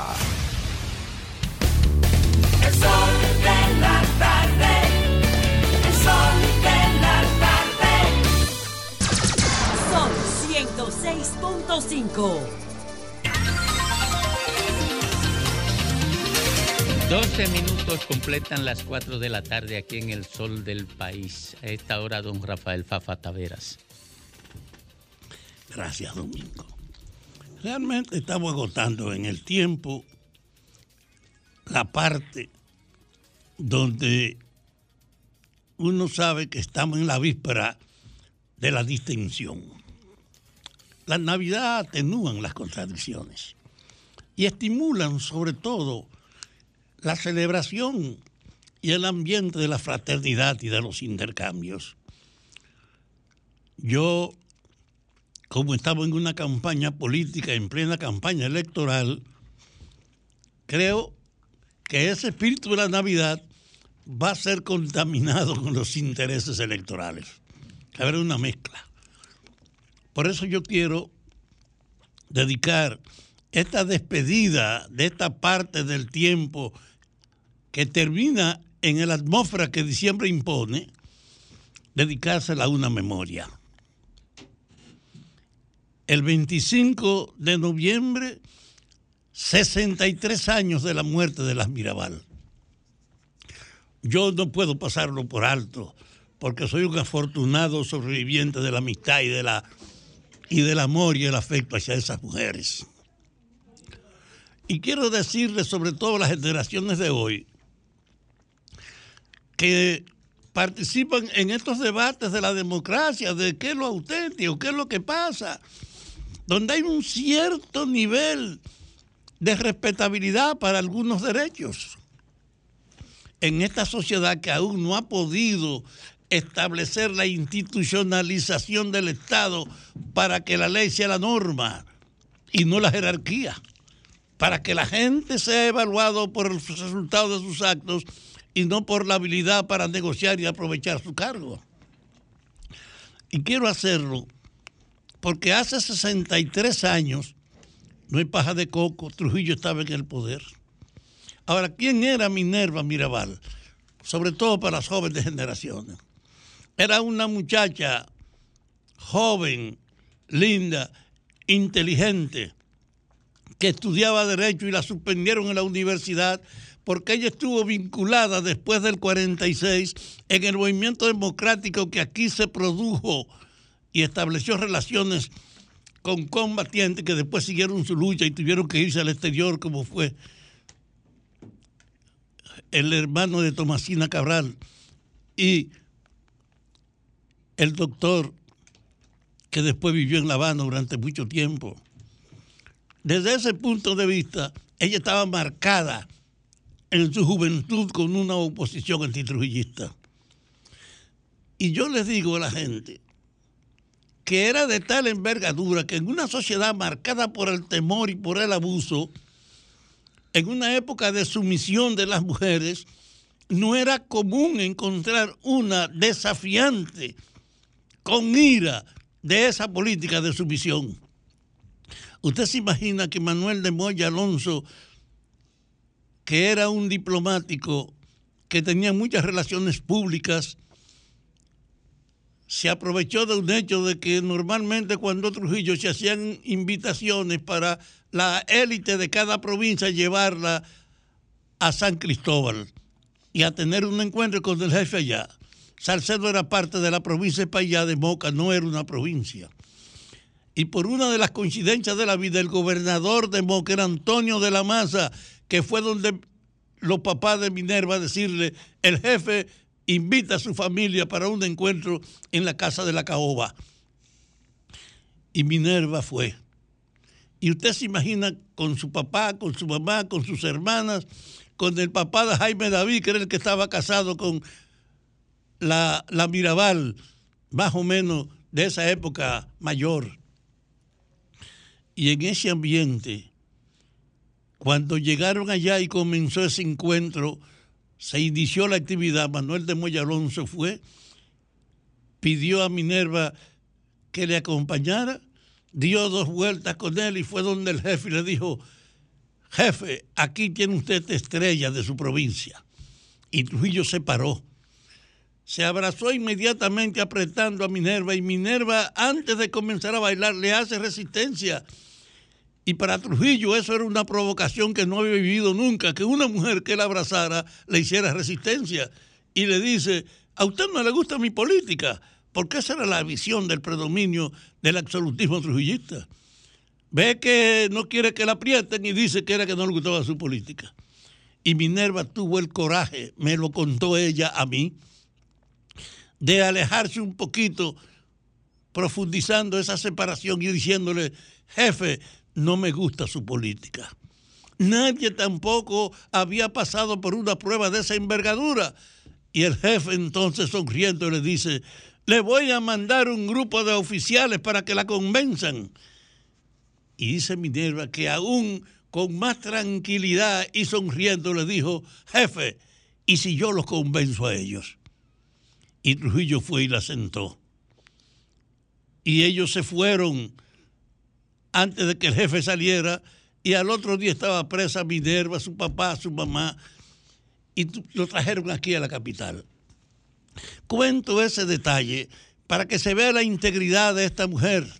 Y también quiero decirle que era de tal determinación que ella fue la orientadora fundamental del movimiento clandestino que a propósito de la victoria cubana comenzó a caminarse aquí y que con la expedición de junio de el 59 tomó un carácter inocultable y nacional y ella era la mentalidad que en nombre de la experiencia de que sabía de qué se estaba luchando y a quién estaba enfrentando, se convirtió en una tutora de mi generación y de otros combatientes. Con sus primos, Ezequiel y Pachico, y yo trabajamos internamente con ella. Y esa mujer vino de Montecristi, que estaba casada con Manolo, a la casa de su madre, a Conuco, y nos dijo, digan que yo estoy enferma, porque yo estoy aquí donde mi mamá para que Manolo venga todos los fines de semana a verme y en el camino se conecte con toda la gente, que ya es pública la existencia de núcleos antitrujillistas. Y esa mujer que tenía esa gente y esa actividad, cuando el movimiento creció en el país de oposición, fue capaz de decir, este movimiento necesita un nombre, necesita una dirección y necesita un programa. Nos lo decía nosotros. Y en función de eso se convocó una reunión el 10 de enero de 1960 en Mao. Y ella propuso allá que se llamara 14 de junio en reconocimiento a los expedicionarios, que se asumiera el programa que trajeron y además de esas dos cosas, que se declarara el plan que ellos trajeron como su base. Digo estas cosas para concluirle con otro dato de ese perfil. El día que ella murió fueron a su casa una mujer que se llamaba María Teresa Brito. María Teresa Brito, que era la directora de la escuela secundaria y amiga vieja de Minerva. Y fue a decirle a las 10 de la mañana, el 25 de noviembre, vine a verte para pedirte algo, no a nombre de tu madre, sino a nombre de tus hijos, porque yo sé que tu madre ya no es un obstáculo para tú pasar por cualquier compromiso. ¿Y de qué se trata, chachita? Y ella le dice, de que tú no debes seguir yendo a ver a tu marido desde aquí, que tiene que ir y buscarte una casa en Puerto Plata para que la visite de allá, porque todo el mundo sospecha que la van a matar a ustedes. Y entonces, yo vengo a pedirte esto no por tu madre, te digo, sino por tus hijos. Y esa mujer tuvo la cachaza de echar hacia atrás y decirle, chachita, no te preocupes, que nuestros hijos, como otros tantos huérfanos, encontrarán quien los críe. Recuerdo, pues, a esta mujer con la integridad y la fortaleza que hará que siempre sea una guía de las mejores luchas por la democracia de este país.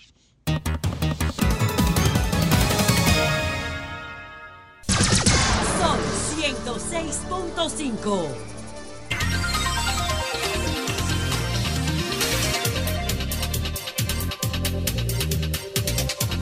Retornamos al sol del país, al sol de la tarde. Coordinación y coordinadora ahí que nos pongan por favor un cumpleaños feliz y Henry la tiene. ¿eh? Vamos, Lea, no ponga cara. Dale, cumpleaños feliz.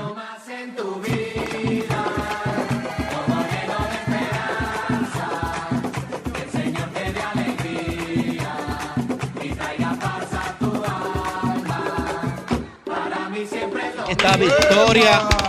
Victoria Méndez Espinal, ¿eh? 15 años cumplió. Hace unos días se lo celebramos ayer. Ahí está junto a Isadela, la más terrible, la pequeña. Está mi esposa Jenny Espinal. No está Laura porque Laura está en Madrid haciendo una maestría, mi hija mayor. Pero ahí está Victoria Méndez, una niña súper aplicada, con 15 notas añitos. excelentes. Es una chica responsable, tutela a la hermana chiquita ahí a- a- como una guardia y es muy colaboradora y trabajadora. Así que muchas felicidades a mi hija Victoria, una realmente una, una muchacha de propósitos nobles en su vida por ser muy trabajadora, muy aplicada. Muchas felicidades, mi niña Victoria Méndez Espinal en sus 15 años. El sol del país te felicita, Victoria. Miren, Felici- felicitar también a Franklin Mirabal, Mm. escogido como. Ah, bueno. no le gustó a estos dos. No, Franklin. es que- que No, es hay- por lo que él es que- dijo del pelotazo. no, es que hay- Ah, no, pero fuera de eso, fuera de eso. Fuera de eso. Él pidió excusa. él Claro. pidió Sí, no, no, claro. Con excusa todo se resuelve. Pues, Bueno, también sí es sincera. Pero él es liceísta, todo se le perdona. No, no, porque. porque Yo, por lo menos yo. No, porque él yo no se lo perdono. Él sabe que. Él esgrimió las emociones y eso es válido también. él, él sabe que eso afecta a todo el sistema y por tanto lo afecta a él, al Licey ¿Cómo también. fue reconocido? En el pabellón de la fama. Fue reconocido como el mejor cronista dominicano. Y lo es. Por la Asociación de Cronistas Ah, Dominicanos, por la sí. ACD. Sí, sí, Ah, y lo es. no es que lo y lo es. es. Mira, la Sí. sociedad por, por la vehemencia y la energía que él le mete y el tema del como un fanático narrador prácticamente, pero él le ha dado una nueva bujía a aumentar la fanaticada que ve y escucha el béisbol, eres- que estaba decayendo en los últimos Te años. voy, a dar, te voy a hacer una pregunta que puede ser también para los otros que manejen el béisbol. Yo no, yo no, yo no manejo eso. Eh, no es mi mundo.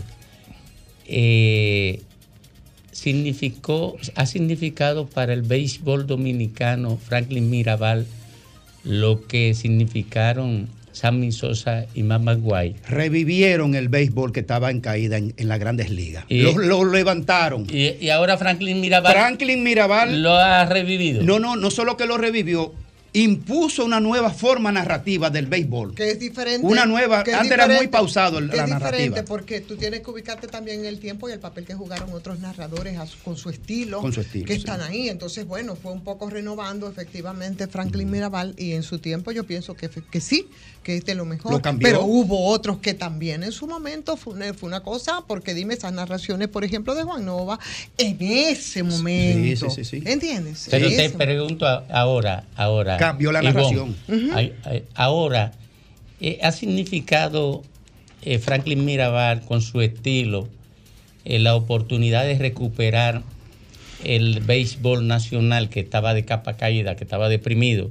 Como reitero, eh, cogieron Mama Guay y Sammy Sosa, en la batalla Sammy de jonrones, Sosa, sí.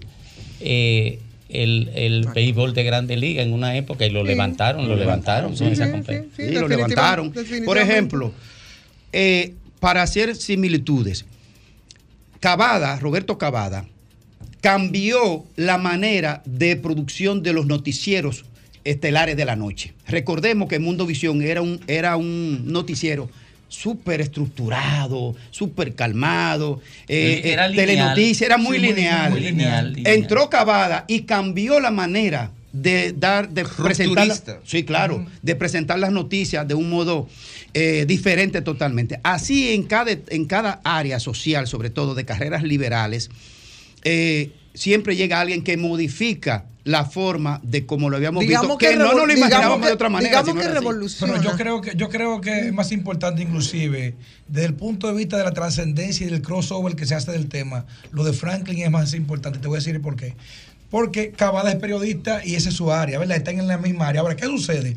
Franklin Mirabal es un comentarista. O sea, él no está en el terreno, él no juega, él no tira bola, no para, ni nada por el estilo. Él es más narrador que Entonces, comentarista. él ha llevado un estilo de narración que ha logrado inmiscuir en el juego a gente que no le importa el béisbol, solamente por la forma, además también combinarlo, como, co- combinarlo con las redes sociales, su actuación y su La- corte. Y con eso concluyo. Y la emocionalidad. Y entonces también, eh, Franklin entra dentro de los cánones de, otros, de otras áreas donde, donde no tiene que ser artista para tener la misma fama que un artista.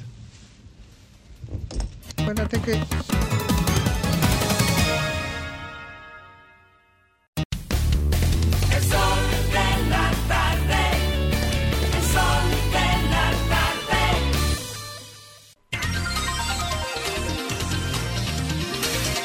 A las 4.12 minutos de la tarde de hoy, en el sol del país, la reina del sol, Ivonne Ferreras. Bien, muchísimas gracias, Domingo. Gracias y como siempre el saludo a la República Dominicana desde esta tribuna, que es el sol de la tarde.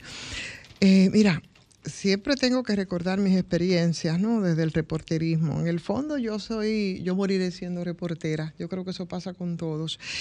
Y recuerdo justamente en ese rol pero en el periódico hoy, cubriendo la fuente de salud, que hubo en algún momento que hubo un escándalo y una locura colectiva desde los hospitales. ¿Por qué? Porque se, hubo una especie de brote de meningococcemia. Eso era una locura en los hospitales, algo que se sanaba con una pastillita que de tanto fuñir con eso me lo aprendí, que se llama rifampicina. Pero en ese momento, como ahora, había una absoluta negación y era como que eh, era, era un ocultamiento terrible que tú tenías que hacer unas labores, óyeme, de en los hospitales para tú eh, empezar a documentar los casos de meningococcemia, que bien podían las autoridades decirlo, orientar, eh, educar a la gente y no era ni siquiera tan costoso ni, ni, ni imposible el tratamiento para la meningococcemia. Pero el problema ahí era el ocultamiento. Y lo propio está ocurriendo en este momento. Y ya de eso se ha hablado. Creo que Federico en algún momento hacía un, un comentario respecto a este caso por el tema dengue que nos ocupa ahora. Y lo hacía desde la perspectiva de que el primer recurso de las autoridades es negar. Negar cuestiones que son innegables.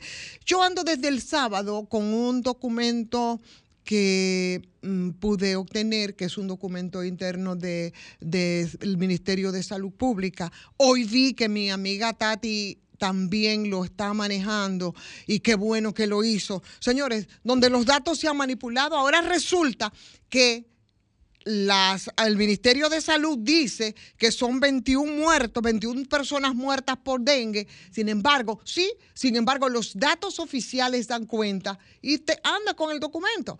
Dan cuenta de que son 153 casos los que hasta este momento se han producido por dengue. Y la pregunta obligada, eh, como siempre, ¿por qué negar algo que es innegable? Eh, después de, lo- de los aguaceros y después de ese, de ese, de eso que ocurrió, que fue terrible, yo creo que la preocupación incluso aumentó respecto no solamente al caso de dengue, sino al caso del cólera, que era también a lo que refería Federico en ese momento.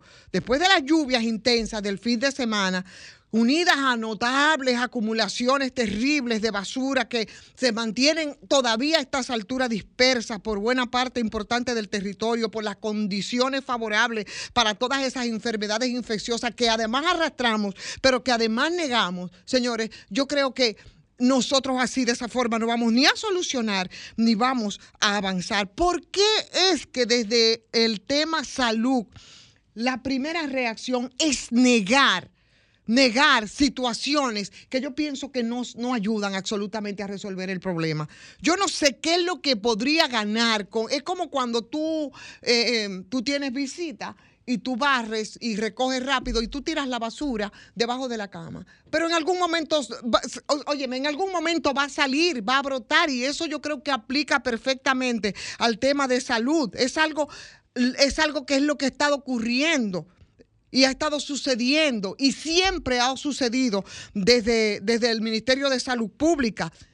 Ha ocurrido siempre. Entonces, negar la presencia de enfermedades, enfermedades en el país, no importa del tipo que sea. En este caso estamos hablando de dengue, estamos hablando eh, de cólera. Entonces, no se hace, no se hace que tú puedas atacar, que tú puedas hacer desaparecer la enfermedad simplemente ocultando las cifras. Al contrario, yo creo que de alguna manera la gente actúa con mucha despreocupación porque a veces no conocen siquiera la magnitud del problema o simplemente se niegan acciones e ineptitudes en el tratamiento del problema negándola. Y yo no creo que eso pueda ayudar porque la cifra de 21 a 153, óyeme, tiene un trecho bastante, bastante amplio y bastante largo. Eso en el boletín 45. Y si tú te pones a ver, como dice el documento, la cantidad de personas que están, que han sido, están contagiadas por dengue. Y ahora, en este mismo momento, la cantidad de personas que todavía y la situación de los hospitales. Señores, eso, eso, eso ocurrió cuando nosotros teníamos los hospitales desbordados, e incluso las clínicas privadas. Pero yo quiero que ustedes vayan a las unidades eh, eh, infantiles de los hospitales que están atiborrados de personas contagiadas con el tema de dengue, están abarrotados los hospitales, las clínicas privadas. Entonces, Entonces, ¿por qué es esa reacción? ¿Por qué se insiste en eso? Que lo tuvimos con el dengue, lo tuvimos con el cólera y encima de todo eso se pretende negar la cantidad de, gente, de niños eh, sobre todo, que han muerto a consecuencia del dengue. ¿Qué aporta eso? ¿Cómo eso puede ayudar a que no sea a tapar vuelvo y repito, acciones eh, eh, ineptas de las autoridades frente a la prevención y cuando se reacciona también se ocultan las cifras y yo creo que eso es inocultable, porque míreme, ministro de Salud Pública, de 21 muertos que dicen ustedes oficialmente y de 153 que también dicen documentos internos de salud pública, hay un trecho que puede implicar la muerte de muchas más personas.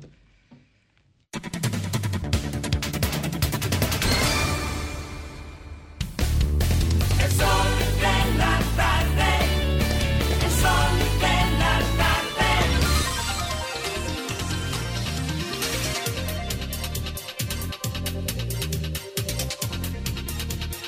Retornamos al sol de la tarde, al sol del país. Son las 4.18 minutos. Eh, concluyen las primeras 16 entrevistas eh, entre aspirantes a llegar al Tribunal Constitucional. La tasa de homicidio se reduce a un 11.5% en lo que va de año. Eso lo dice el ministro de la Presidencia, Joder Tanto. Eh, dijo que desde enero a noviembre la tasa de homicidio se ha reducido en un 11.5% por cada 11 mil habitantes. No entiendo mucho el asunto. Eh, uno, bueno, pero me dice por otro lado, parece que hay un error de redacción ahí. Me dice por otro lado que se logró obtener una disminución de 0.1% eh, del valor intera- interanual de los homicidios. Bueno, en lo que entendemos esto, nos vamos con Graimer Méndez. Muchas gracias y sobre todo a la gran audiencia de este Sol de la Tarde, Sol del País. Precisamente eh, hemos coincidido en el abordaje del tema con nuestra compañera Ivonne, porque precisamente hace varios días teníamos en agenda dedicarle un comentario al doctor Daniel Rivera, que honestamente hablando, a veces a mí me pasa por la mente como si él no fuera doctor realmente, como si él no fuera un médico. Porque un médico tiene una condición diferenciada respecto de los demás profesionales porque por sus manos pasan la vida o la muerte de las personas. Debe tener otros niveles de sensibilidad, de humanismo, de empatía, además del expertise científico médico. Y si está en una función pública, su afán, más allá de tapar y poner losas pesadas sobre la realidad, respecto de- del gobierno en el que ejerce una función un ministro de salud, nunca podrá ser igual que otras áreas, otras áreas de la administración pública. Son dos funcionarios que no pueden jugar con cifras ni jugar con la verdad. El ministro de salud ni el ministro de educación. Nadie debería hacerlo. Pero a lo menos que le luce son a esos dos. Porque en sus manos está la salud de un país, de un pueblo, sobre todo los más pobres que no tienen cómo resolver su situación porque el sistema de salud es un, es un sistema anacrónico y, el- y la mayoría de los pobres que están en estado casi de indefensión y el, y el sistema de educación que es un área demasiado sensible proyectándola hacia el futuro de una sociedad porque por sus manos pasan la niñez y la juventud, que es la materia prima de propósito de un país. Entonces, yo digo que a veces el doctor Daniel Rivera me parece que ni siquiera médico es. Porque un médico, médico, no hace las cosas que él hace. Yo le quiero dedicar la canción de, de ese gran eh, poeta maldito, como es Joaquín Sabina, que tiene una canción que, que dice, lo niego todo, incluso la verdad. Usted lo niega todo, doctor Rivera, solo por un tema politiquero. y se, y se irrespeta a usted mismo e irrespeta la condición de médicos.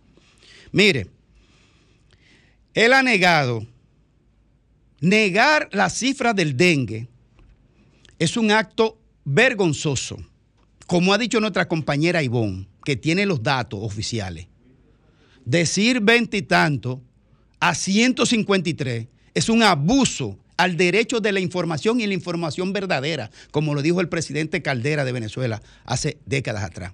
El pueblo tiene el derecho a la información y la información que sea verdadera. Pero el, el- el- el ministro Daniel Rivera negó las muertes, negaba las muertes que se dieron a orilla del, río Sama en el sector La Sursa por cólera hace meses atrás, que nosotros lo dijimos, están dando su registro de eso. Lo negó. Ahora con, con el cólera, con, con el tema del cólera en Barahona, también lo negaba. Estaba diciendo, un proceso diarreico. Carajo, buen fatal. ¿Cómo que un proceso diarreico? Y cuesta tanto tomar una muestra y determinar qué cólera. Era cólera. Y se murieron decenas de personas. Y usted lo negó. Cuando se produjeron, se produjeron las muertes neonatales en el sistema de salud público aquí en un centro hospitalario de la, público de la, de la capital, 34 niños se murieron. Hubo que sacarlo hasta con cucharita la información para que admitieran que se murieron 34 niños neonatales. Y aún así estaban negando las razones y las cifras y comenzaron a, a- a de que, que en el año tal se murieron tanto. Oye, a usted lo, lo elegimos para que esté explicando lo que pasó ayer o lo que usted está administrando hoy. Ah, pues lo negó también. Negó el brote de influenza hace unos meses atrás. Lo negó. Claro que lo negó. Que no había brote de influenza. Pero ¿para qué usted tiene que negar eso si está? Usted lo que tiene que decir. Ante la, ante la crecida de tal situación, estamos implementando tal iniciativa médica para controlarla y darle salud a nuestro pueblo. Negó el brote de COVID, que comenzaron a surgir nuevos casos de COVID, de COVID en los hospitales públicos. También lo negó. Pero niega también, negó también un brote por la zona norte del país de rabia animal, que surgió un brote. Pero, ¿y para qué usted niega eso? Dígale a, a lo- a los directores regionales de salud qué tienen que hacer y anúncialo al país. Y niega también la responsabilidad, se negó también a admitir responsabilidad en seis o siete niños muertos en los hospitales que los, los en un, en un cementerio. Yo creo que está preso. ¿Cómo fue el apodo del que, del que agarraron? Un- un- un- uno del que tenía que ver con el, el Zacateca, el enterrador. ¿Eh? El enterrador y el de la ambulancia. Y salud pública, nada. Lo negó también. Entonces, el doctor Daniel Rivera, que llegó al puesto por un acto de corrupción pública que se denunció con sus socios, los dueños de, la, de las clínicas en Santiago. ¿Eh? Como son empresarios de la salud, están más pendientes si van a repetir en las elecciones en el puesto que darle protección a la salud dominicana de este pueblo. Entonces, Daniel Rivera, niégalo todo, pero, pero, pero con la salud de este pueblo no se puede jugar. El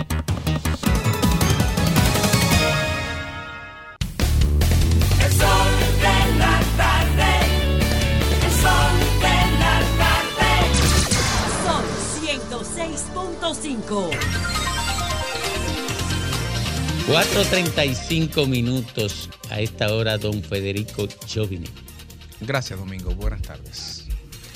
Miren, el pasado viernes 24, en la comunidad de Anzapitr, esa es la, comunidad espejo de Pedernales, allá en la frontera, del lado haitiano, hubo, recuérdense que los lunes y los viernes son días de mercado, hubo una, un forcejeo, una trifulca, una pelea, pongámoslo como quieran, donde el alcalde de Anzapitr, Harry Bruno, eh, dicen los medios que fue, se fue a las trompadas, dice literalmente un medio, con un periodista.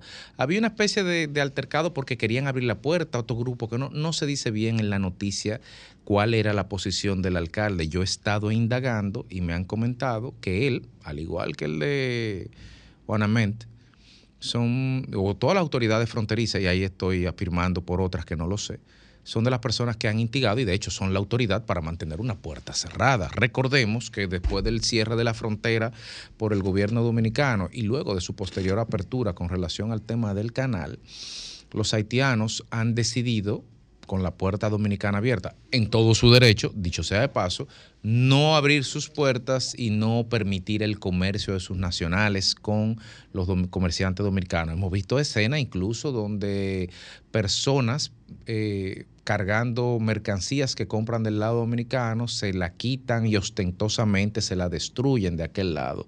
Repito, eso es un derecho soberano Haití, abrir o no sus puertas al comercio, como fue un derecho soberano la República Dominicana cerrarlas en su momento.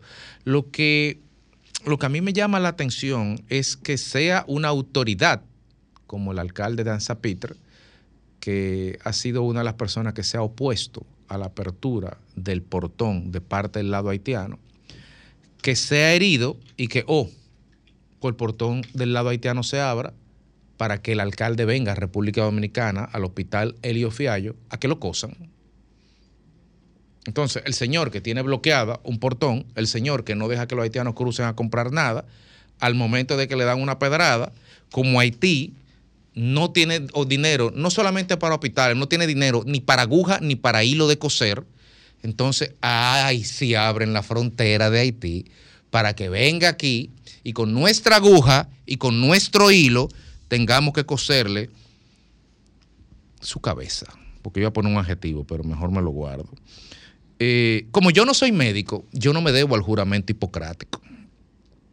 Entonces, yo no sé hasta dónde que nosotros vamos a llegar en nuestra actitud pusilánime frente a las autoridades haitianas. Hasta dónde le vamos a seguir el juego a ese relajo. Porque eso no era para abrir ninguna frontera. Porque no es posible que reciproquemos frente a una autoridad que abiertamente está torpedeando los intereses dominicanos en su legítima defensa de lo suyo, dicho sea de paso, y nosotros entonces tendamos puente de plata, alfombra y pétalo de rosa para que este señor venga, cosas, pero no abrieron hoy. Es, así no lo pagaron.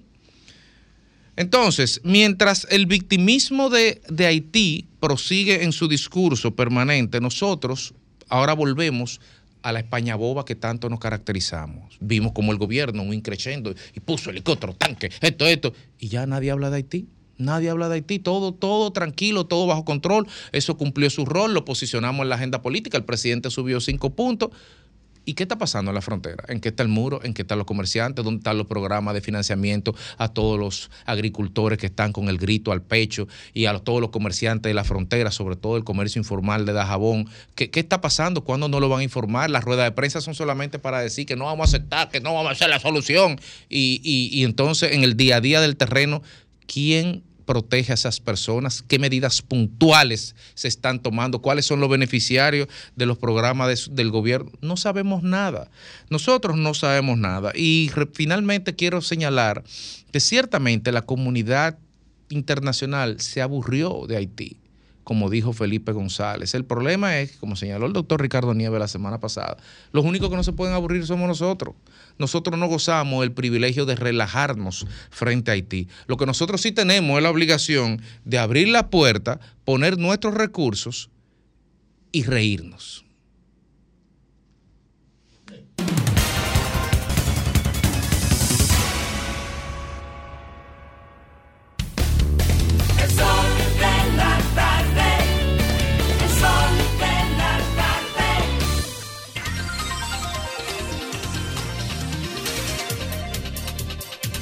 Regreso, a regreso al sol de la tarde a las 4.40. 4.40 la agrupación de el inmenso Juan Luis, Juan Luis Guerra. Bueno, a esta hora el inmenso azote del PRM, Félix Lajar. Muchas gracias, Domingo.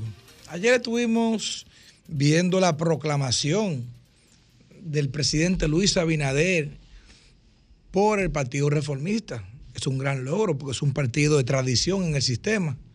Aunque aparentemente ya le quedan solamente las, las cuatro siglas de ese otrora partido tan glorioso que fue. Dice Nieve que le quedan también. Y dos plumas. Ah, fue una caricatura que rodó mucho en las redes sociales, que eh, el pa- se ve un, como un pollo, como dicen, pelado, con tres plumas y decía, vuelve y vuelve. bueno, pues miren, en ese acto, el presidente Luis Abinader haciendo una ap- apología de la historia dominicana e imitando al doctor Joaquín Balaguer, marcó dos caminos. Ustedes recuerdan ese famoso discurso de, de, de Balaguer que decía que el camino malo estaba cerrado, que hacia un camino era un camino correcto y que hacia otro camino era un camino de retroceso. Bueno, pues Abinader prácticamente hizo ese mismo señalamiento en el día de ayer en el escenario del Partido Reformista. Abinader decía que eh, regresar hacia atrás o mirar hacia otro partido que no fuera el PRM era mirar hacia la oscuridad. Y que mirar al PRM era mirar hacia la honestidad, hacia la transparencia, hacia la buena costumbre, hacia la moral y todo eso. Y yo me quedé sentado en mi casa diciendo, pero en serio. Y es verdad que él lo está diciendo. O no solamente que lo diga, y él se lo está creyendo también. Porque en el siglo que vivimos, uno dice una mentira y el primero que se la cree uno mismo para, para ver si todos los que nos rodean también se creen esa mentira. Presidente, mire, pues yo creo que tiene que revisar sus, sus datos, sus estadísticas, porque las estadísticas suyas están oscuras y no son transparentes ni son de honestidad. Y yo le voy a poner un ejemplo sencillo. Yo tengo aquí 34 nombres de funcionarios destituidos, renunciantes, eh, de vacaciones o de lo que usted le quiera decir, todos vinculados, algunos o la mayoría de ellos, vinculados al tema de corrupción, que fueron renunciantes, cancelados, como sea, y no hay un solo preso de eso. Y en un gobierno transparente, que el pasado es que era oscuro y este es transparente, nada de esto puede pasar. Primero de la lista, Plutarco Arias. Ojalá que la producción me pueda poner la foto, porque tengo la foto. Número uno, Plutarco Arias. Presidente, usted recuerda el caso, porque yo se lo voy a recordar ahora mismo, por el caso de la sobrevaluación de la jeringa que hizo saltar del puesto y que para compensarlo le premió y le puso el amigo, el hermano, el socio, o como usted le quiera llamar. Siguiente de la lista, Víctor Polanco. ¿Recuerdan el caso de Interior y Policía? Ahí está también, está preso. No, está, está preso, no es transparente entonces. Seguimos con la lista también. Aquí tenemos Leonardo Faña, ¿recuerdan? Con el calentón, sí, porque ese no es el primero que, que- fue sacado o porque ellos lo, lo disfrazan todo, por calentón, por violación o acusación después de cargado, pero todo el mundo sabe por qué también, ¿verdad? Seguimos, a ver, seguimos, seguimos. ¿Recuerdan este? Cecilio. Ay, este sí es bueno, Cecilio.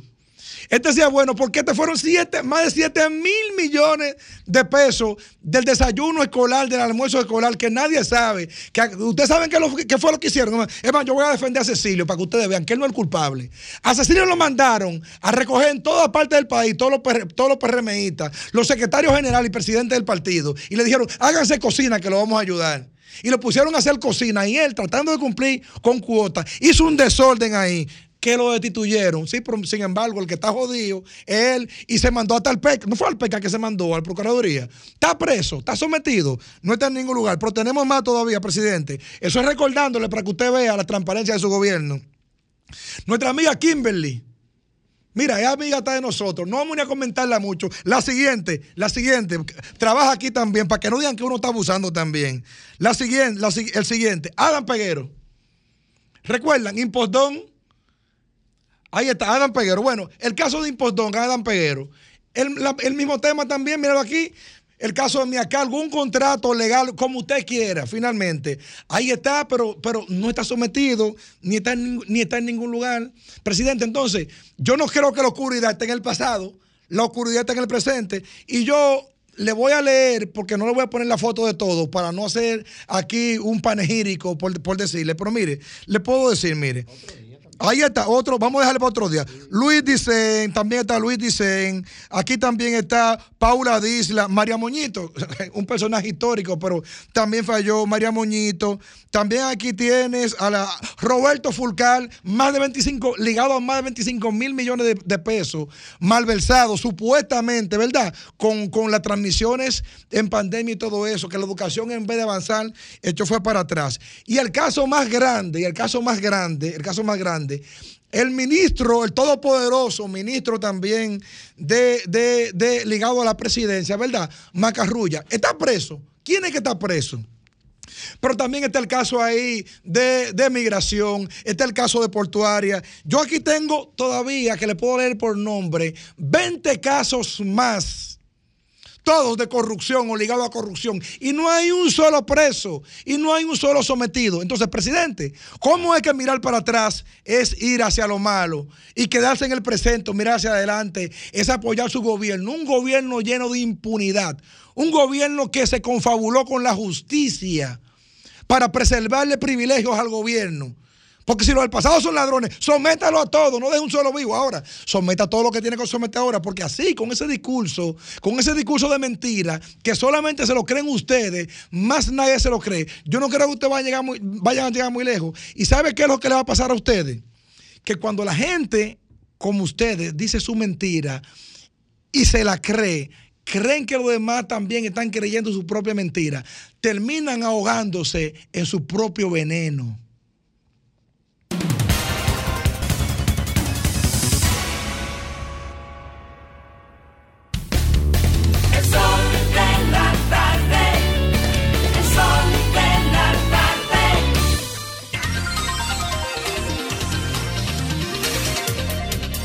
4 con 47 minutos ya en este día lunes, inicio de semana, y es momento del comentario de Domingo Páez. Gracias, Reina.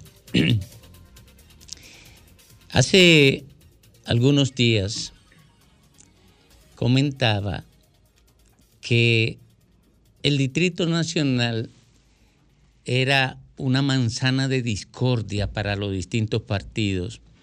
Construir la boleta combinada de senaduría y alcaldía.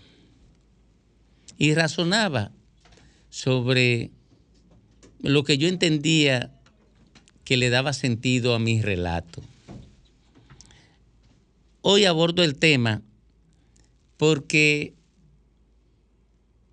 tenía la información de que corría el rumor de que David Collado sería el candidato a senador del PRM en el Distrito Nacional.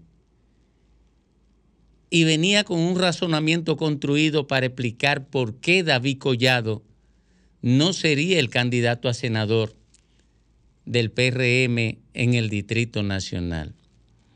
Pero hace un par de horas ya se había iniciado el espacio cuando Federico Jovine me informa que Aníbal Díaz, o me muestra más bien, un tuit de Aníbal Díaz, que es el asistente y que fue jefe de campaña de David Collado como alcalde, en sus aspiraciones a alcalde, ¿verdad? Y que también anunció, hizo otro anuncio, otros anuncios eh, a nombre de David Collado. Pues Aníbal Díaz anunciaba que se descartaba totalmente la posibilidad de que David Collado asumiera una candidatura a senador por el Distrito Nacional. ¿Por qué ustedes creen que David Collado no asumió esa candidatura? Yo le voy a explicar lo que yo iba a explicarle antes de que Aníbal Díaz hiciera el anuncio. Y sin que nadie me lo dijera. Miren, David Collado no puede asumir una candidatura a senador del Distrito Nacional porque las elecciones congresuales y municipales son separadas. Y ocurre que él apoyaría a Carolina Mejía en febrero, pero no habría, no habría ninguna seguridad de que la gente de Carolina apoyara a David Collado en mayo. Y ocurre que Carolina Mejía y David Collado en el Distrito Nacional son suplementarios. Si Carolina gana en el Distrito Nacional, el proyecto de David Collado coge peligro, corre peligro, y el proyecto de David Collado es el mismo proyecto de Carolina, aspirar a la candidatura presidencial del PRM en el 2028. En el 2027, que es cuando se coge. Y ellos están vigilándose los dos. Porque al ser suplementarios, si uno pierde, el otro gana.